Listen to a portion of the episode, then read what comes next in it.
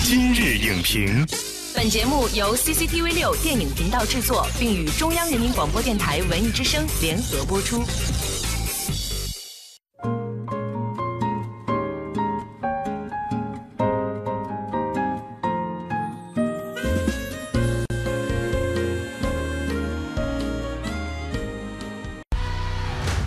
Ladies and gents, this is the moment you've waited for. 传奇永不落幕，试看谁才是大娱乐家。本期今日影评，特邀影评人左恒为您独家点评《马戏之王》如何成就大娱乐家。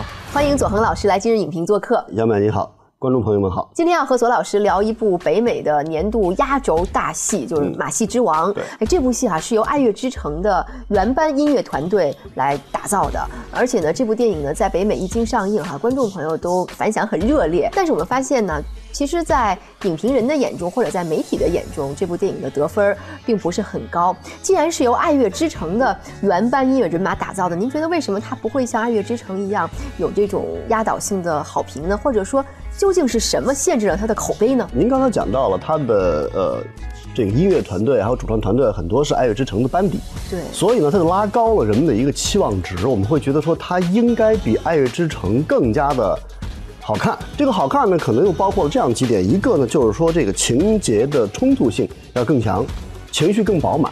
然后我们一看这个影片呢，好像没有，它这个情感基本上就是一条线走下来，比较稳。嗯，还有一个呢，就是我们会发现说，这个剧本上边呢，它受制于传记的这样一个题材嘛，所以呢，它有很多地方呢，好像不是很过瘾。就是你为什么不起伏跌宕一下呢？嗯，大家会觉得这不太像一部根据真人真事儿改编的电影了。对，这也是给大家造成了一个误解。实际上，人家这影片当中一开始就说了，它它不是根据基于一个传记故事来改编的，它是 inspired，也就是说是得到这样一个人物和这样一段往事的启发。来重新抒发的一个个人的故事，也就是说，主创的观点才是最重要的。就是它不算一部真正意义上的传记片儿。没错。那么对此呢，巴纳姆本人有一个非常有力的回击，他说：“最高贵的艺术，其实就是让大众去愉悦的。”所以他几乎是用了巴纳姆的马戏哲学来拍这部影片。而本身我们知道说，马戏团嘛，它就是一个充满了浮华的、浮夸的地方。不浮夸反倒不对了。如果不浮夸，你怎么能称自己是大娱乐家呢？famous Irish giant. I'm not Irish. Uh, we'll work on the accent. 所以很多观众或者是媒体人呢，对于这部电影的剧情、剧本、人物塑造不太满意。但是大家比较没有争议的就是休·杰克曼的演技，而且这也是狼叔继他上一次出演《悲惨世界》之后的五年之后的再度开嗓。那休·杰克曼为什么能够对歌舞片驾驭的这么游刃有余呢？因为我们知道休·杰克曼他当年就是学歌舞片的这样一种出身，所以用我们现在经常用的话讲，那就是他一直没有忘记自己的这样一份初心。嗯，而最关键的就是他一直没有丢下歌舞片的这样一种能力。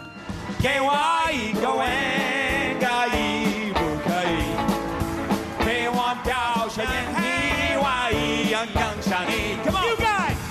所以，当我们看到他在大荧幕上边这样一个矫健的身手的时候，你会觉得说，一点不比他那些动作片里边的表现差。同时，我们听那歌喉的时候，那确确实实是一种惊艳。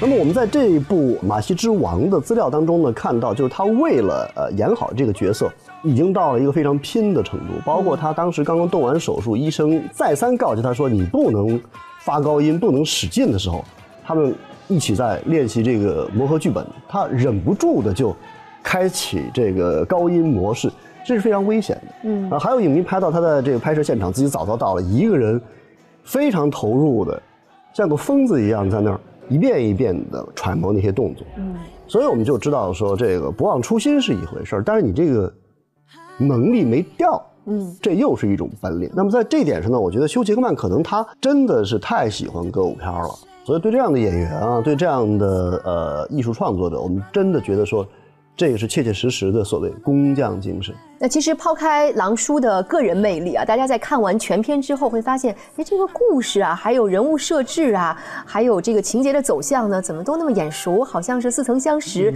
因为大家会想到去年的一部动画片叫《欢乐好声音》，甚至连呃影片发展到一定阶段后的那一场大火，都跟《欢乐好声音》是同出一辙。但是。这么相像的两部影片，在口碑上却是非常两极分化的。这其中是什么样的原因呢？为什么大家就很买《欢乐好声音》的账，但是换做这个《马戏之王》，大家就不那么买账了呢？因为《欢乐好声音》本身是一部动画片，所以我们对它的预期呢，它就应该是简单的、阳光的、欢乐的。嗯。那么我们看到呃休·杰克曼看到这样一个历史传记片等等这样一些标签的时候呢，我们当然会想象，就是说啊，它应该是呃有一个比较深厚的。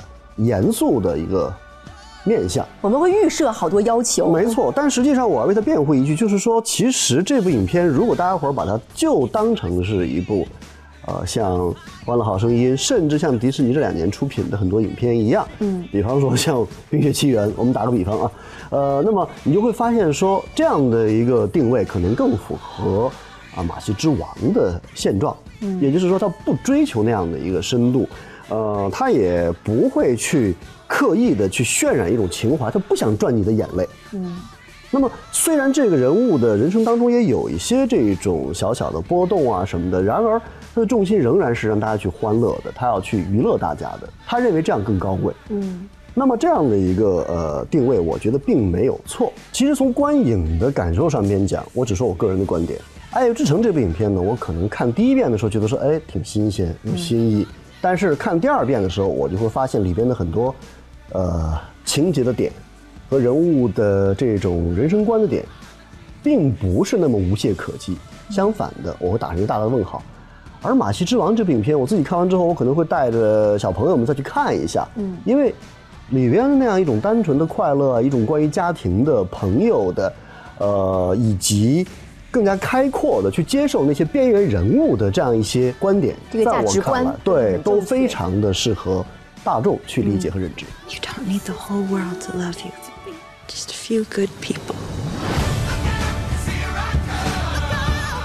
Have you no shame, Father? The world is changing, and I refuse to be a part of yours. You put us in the spotlight. You gave us a real family. This is. 好的，感谢左恒老师精彩的点评。纵使世界如此的浮夸，但是只要心中有梦想，就绝对不会害怕。正如片中主角所说的那样，马戏虽如幻境一般，但是观众脸上的笑容却从来不会作假。而只有像休·杰克曼一样对表演心存敬畏，才能在当下成为真正的大娱乐家。本栏目视频内容，请关注 CCTV 六电影频道，周一到周五每晚十点档《今日影评》。